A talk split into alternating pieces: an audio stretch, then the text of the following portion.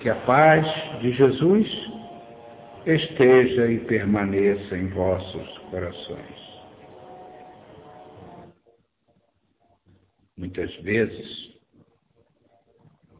a caridade propalada através desta leitura da noite de hoje não nos é possível realizar sozinhos. Mas não devemos deixar de realizá-las por falta de nossa força, por falta da necessidade de auxílio. Não seja transigente com aqueles que se omitem na ajuda aos necessitados. Seja inflexível na hora de pedir a ajuda daqueles que à volta simplesmente ficam a adorar a situação dos caídos ou apenas para criticar o que aqueles que querem ajudar se manifestam a fazer. Levante seus olhos e escolha um deles e ordene a sua ajuda de alguma forma. em busca de um socorro necessário, em busca de uma outra ajuda, ou quem sabe, até de alguma coisa necessária para ajudar aquele caído. Ficar à espera de que alguém se aproxime para ajudar não é adequado em certos momentos. Assim, quis Jesus nos mostrar, sim, porque também aprendemos com estes textos que são lidos ao início destes trabalhos, que devemos fazer a caridade por nós mesmos. Mas isto nem sempre é possível. E aí eu lembro que poderão usar os atributos que lhes são dados para recorrer àqueles que estão ao volta. Não tenha receio de pedir ajuda. Se aquele a quem pedires não se manifestar em benefício da ajuda, algum outro se manifestará e se prontificará a ajudá-lo.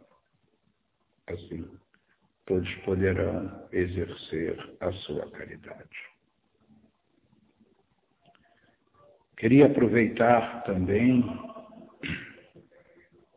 esta oportunidade de conversa com vocês, que sempre temos, que pudesse esclarecer um assunto que foi tratado um pouco antes de aqui nos reunirmos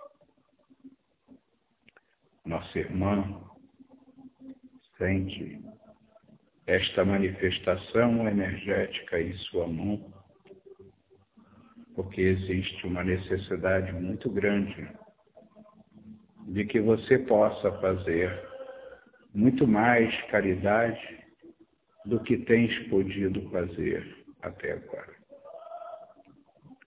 Existem muitos que chegam próximo de ti e que precisam desta ajuda.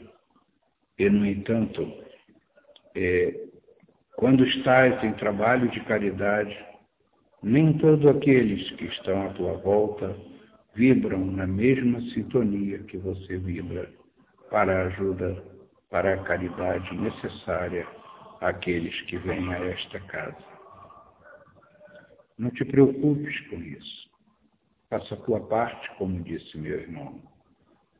Procuras é, utilizar-se de subterfúgios para que essa boa energia que a espiritualidade comanda através de você possa chegar aos necessitados.